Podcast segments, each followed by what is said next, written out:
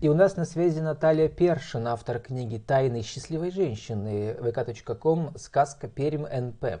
Сказка-терапия или как женщине в бизнесе оставаться в ресурсном состоянии. Наталья, добрый день. Добрый день, Влад. Очень рада вас слышать.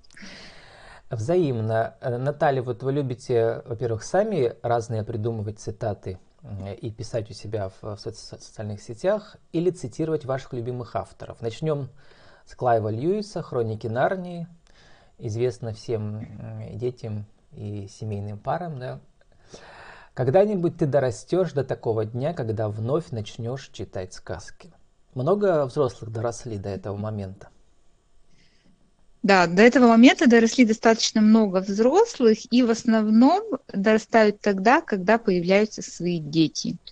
И взрослые начинают по-новому вкладываться, по-новому изучать, понимать другие смыслы в тех сказках, которые они когда-то сами в детстве читали.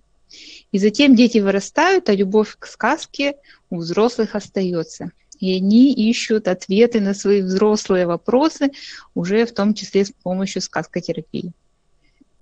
Ну вот э, у вас была книжка, которая вы пишете, у вас разошлась тиражом несколько тысяч экземпляров, да, вы ее все еще продаете для подростков. Сейчас у вас вышла книга для счастливых женщин, тайны счастливой женщины, но тоже по вашей метафорической методике, бы так сказал, да, мотивационной литературы э, в рамках жанра mm-hmm. сказкотерапии. Но одновременно это еще прикладная литература.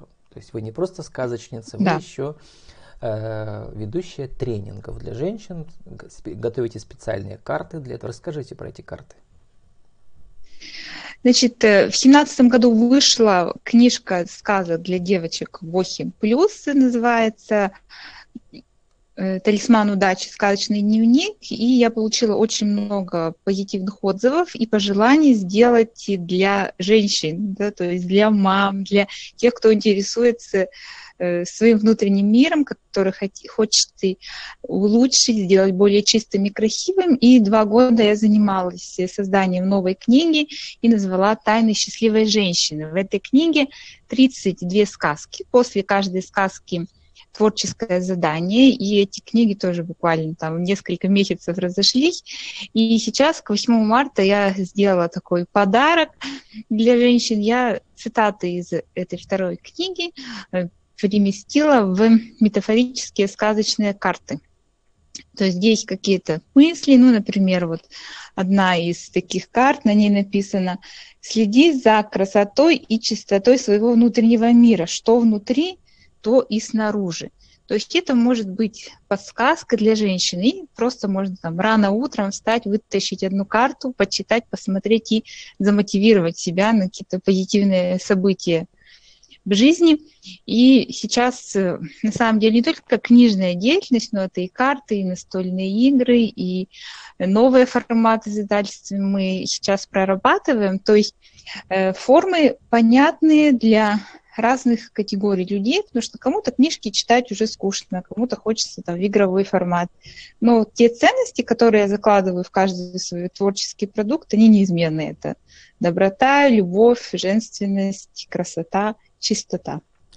Ну, жанр трансформационных игр давно популярен, да, в том числе среди женщин-предпринимательниц. Психологи собирают их, ведущие этих тренингов, да, с помощью трансформационных mm-hmm. карт э, метафорических, они как бы проясняют свои цели, да, и про, прозревают будущее. Вы, вы вообще слово «будущее» любите и пишете, что ваш девиз – это «живи в будущем» и занимайся тем, что тебе интересно. Для меня э, сказкотерапия – это мост между какими-то традициями, вечными ценностями и именно мост в будущее, потому что сейчас технологии до такого уровня доходят, да, что тот же, например, Skype – это как блюдечко да, с голубой каемочкой и яблочко. То есть, Что скайп, и Наталья? Когда... У нас уже каждый день новые технологии. Вот сейчас появился Clubhouse. Это вообще революционное, это передо... перепридуманное радио будущего. Вам как сказочнице должно быть очень интересно, если у вас вот, есть, правда, более... iPhone. Получается, что то, что раньше в сказках было просто волшебным предметом, сейчас мы окружены этими предметами все больше и больше, и они на самом деле волшебные, если бы там человек 200-300 лет назад увидел бы, да, в каком мире интеллектуальных вещей мы находимся, то, наверное, наша жизнь ему показалась настоящей сказкой. Вот. Но здесь уметь пользоваться во благо всем, что нам дают технологии, и здесь вот этот ценностный пласт, он очень важный для молодежи, и для взрослых. А сказки – это один из инструментов и способов да, передачи этих вечных ценностей в таком новом Вы формате. в виду так скажем. вот этот ценностный пласт, э, все не забывать mm-hmm. про душу.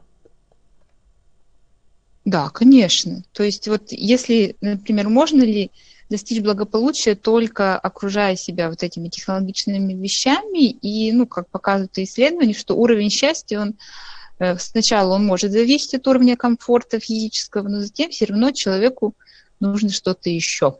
Да, помимо всего того, что его окружает, ему хочется еще, чтобы и понятие свободы, такого какого-то безграничного расширения, понятие какой-то миссии, предназначения в своей жизни. Сейчас у меня очень много запросов, именно приходят женщины на консультации. Хочу найти свое любимое дело, хочу узнать свое предназначение. То есть не просто, как раньше, там, работать с 9 до 6, особо не задумываясь, да, зачем я хожу на эту работу, что я делаю, а именно вот такой э, запрос на творческую самореализацию и у женщин, и у мужчин, и они пробуют себя в разных видах рукоделия, открывают там разные виды бизнеса, развивается креативная индустрия. И это, конечно, очень радует, что вот это творчество, оно и у детей, и у взрослых, что оно просто такой бум сейчас. Творчество самого разного. Вот. Для кого-то творчество это просто выразить какие-то свои переживания, то есть так, очищение такое, да, психотерапия, арт-терапия. Для кого-то творчество это именно уже поделиться той гармонией, которая внутри наработана человека.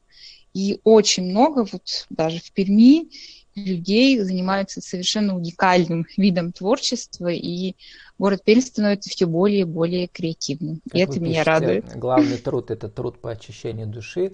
Про э, уникальные коллаборации, вот э, я удивился, очень интересно, мне кажется, инновативно вы придумали. То есть сказкотерапевт, он же как Гомер, он должен где-то свои э, сказки рассказывать какого-то костра, и вы вместо костра пошли в пещеру. Расскажите про э, этот э, метод э, спелеотерапия, да? У вас коллаборация с медицинским ну, центром. Да, на самом деле они сами на меня вышли. Это достаточно молодая клиника, ей два года, но там ее основали такие профессионалы, да, они из лучших врачей нашего города, э, специалисты в аллергологии и иммунологии. И у них единственная спелеокамера по всем требованиям. И они предложили мне объединиться, да, сказкотерапия и спелеокамера. И я провожу там тренинги для детей, для взрослых, консультации. И, конечно, сама атмосфера спелеокамеры, она очень сказочная, там даже есть такая фигурка медведя. И получается, что и дышат люди полезным воздухом, и еще прорабатывают Значит, люди должны там дышать вещи. определенное время, да, сколько минут, там 40, там больше, и в это да, время что-то нужно делать. Час, час. Я сейчас угу. идет спелеокамера. И в это время, ну, особенно детям же очень трудно просто час сидеть на месте, и они же там начинают бегать, что-то делать, а когда они заняты на тренинге с чтением сказок, рисованием, то есть для них время проходит очень быстро и продуктивно, и родители довольны, что ребенок и спелеокамеру посетил и научился сказки сочинять. То есть здесь такой симбиоз э, в самом прекрасном понимании этого слова. То есть этот проект, конечно, очень вдохновляет меня и детей, и я надеюсь, что дальше он дальше будет развиваться. Давайте вернемся к мамам этих детей, женщинам в бизнесе и э, выйдем на тему ресурсного состояния, про которое у нас уже было много эфиров, у нас Валерий. Mm-hmm Конин продвигает в Перми, э, наш знаменитый бизнес-тренер. Как вы вышли на тему ресурса и как вы соединили вашу сказку, терапию и тренинги о ресурсном состоянии? Ну, еще до того, как я стала сказкотерапевтом, была психологом и тренером у вас корпоративным в разных компаниях. Да, психологическое образование. Вот, я занималась темой там и профилактика эмоционального выгорания, и стрессоустойчивость. И это все ну, всегда были запросы на эти темы, потому что люди устают, и люди хотят пополнять себя энергией, силами. И этот вопрос, он всегда, особенно в городе, где такой ритм жизни. Когда я уже выучилась на сказкотерапевта и стала писать свои книги, конечно, сказки здесь дополнили мои уже знания и практические инструменты. И, э, наверное, самое главное, что э, понять это ресурсное состояние, что источник этого ресурсного состояния находится внутри человека – а не вовне. Потому что вовне можно там сходить на массаж, можно там музыку послушать, то есть какие-то внешние, да, но если нет э, состояния радости и покоя внутри человека, то это все даст только временный эффект. А сказкотерапия, работа со сказками, читать сказки, смотреть. Я очень рада, что сейчас в нашем прокате очень много сказочных таких фильмов появилось, очень качественных. Ну да, это, это вообще позволяет... такие мотивационные фильмы, которые о предназначении. Вот у нас э, недавно, может быть, вы видели, я всем сейчас советую уже целых э, два месяца этот фильм посмотреть. «Душа» называется, да? Э, да, я смотрела этот фильм о смысле о, о поисках предназначения человеком, который как бы в самом начале фильма как бы умирает, да, как бы, да, и его душа вот ищет это предназначение. А, и вообще, мне кажется, сказка терапия это просто метафорическая психотерапия, как вы скажете. Ну, это работа с образами, с метафорами, это работа с символическим пространством человека, с его внутренним миром. То есть если мы представим внутренний мир человека, где живут его мысли, эмоции, мечты, чувства, как сад, то задача сказкотерапии – помочь человеку в этом саду самому навести порядок, чтобы там не было сорняков, порасти там кусты роз. Потому что человек, почему ощущает себя несчастным? Потому что у него в внутреннем мире там все сорняками заросло, и нужна вот эта прополка. И иногда человеку даже страшно посмотреть внутрь себя, да, что там в таком запустении находится. Потому что то, что мы видим внешне, там мы же каждый там у себя дома наводим уборку, убираем пыль, поливаем цветы, но то же самое надо делать и в символическом пространстве, и для внутреннего мира сказки это вот как живая вода, которые очищают, которые наполняют жизнью самые лучшие мысли и чувства. Если у человека эта красота, чистота и гармония есть внутри, то тогда и внешний мир для него будет совершенно в другом ракурсе. Он будет видеть, да, то есть он будет видеть и плохое, и хорошее, но этот внешний мир уже не будет так сильно управляет его внутренним состоянием, и у человека появляются именно ресурсы что-то изменять, там, ну, даже там раздельный сбор мусора, да, то есть что-то делать такое, что ему по силам, и изменять и внешнее к лучшему. И вот это вот э, вроде такие очевидные вещи, но когда ты начинаешь работать через сказку, и люди чувствуют, что на самом деле становится внутри светлее, радостнее, не понимаю, да, сказка это такой очень мощный, глубокий инструмент работы с собой, особенно когда с детьми мамы начинают сочинять сказки, и дети более, радуются, более что того, мама Наталья, вместе если, с ними. Если задуматься о вот о судьбе российской цивилизации и о политической модели, которая у нас сейчас в данный момент, вот прямо на, на, приходят мысли, знаете, про Иванушку Дурачка и про Кощея Бессмертного и про Змея Горыныча. Мы вот живем в этой матрице. Ну, смотрите, есть понятие такое, помимо там здоровья физического, психического и психологического, сейчас вводится такое еще понятие, как информационное здоровье. То есть, когда мы определяем, что нам нужно скушать да, из еды, там полезная еда, вредная еда, есть информация. Информация есть тоже полезная и вредная да. Ой, и вредная информация. И получается, что нужно уметь, вот как мы еду выбираем полезную, сейчас очень много тоже всяких магазинов с полезной едой, вот также надо уметь отбирать и ту информацию, которую мы поглощаем. Эта информация мне принесет пользу или она принесет вред моей психике и моему здоровью. И вот это такая самодисциплина и такое осознанное потребление еды, информации вообще – это то очень есть, важно. То есть этому тоже надо учиться. То есть не думайте о Кощее и не думайте о Змее Горыныче.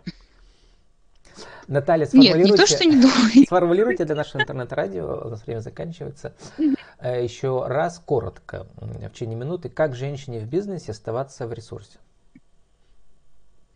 Э, первое – это помнить, что внутрь, внешнее – это только отражение внутреннего. И надо обязательно заниматься гармонизацией своего внутреннего мира, в том числе и через чтение сказок, просмотр фильмов сказочных. И сказка – это ресурс очень глубокий и мощный, он доступен каждому человеку, уже проверенный тысячелетиями. И поэтому знать этот ресурс и его использовать. Вот у меня такое пожелание. Ну, под сказкой можно понимать любые фильмы сейчас, любые сериалы драматургические, да, которые э, позволяют нам сопереживать герою, его перипетиях и выходить на катарсис, на очищение души. Да, какое-то очищающее должно обязательно быть. То есть там должен быть герой, сюжет и пространство, в котором разворачивается этот сюжет.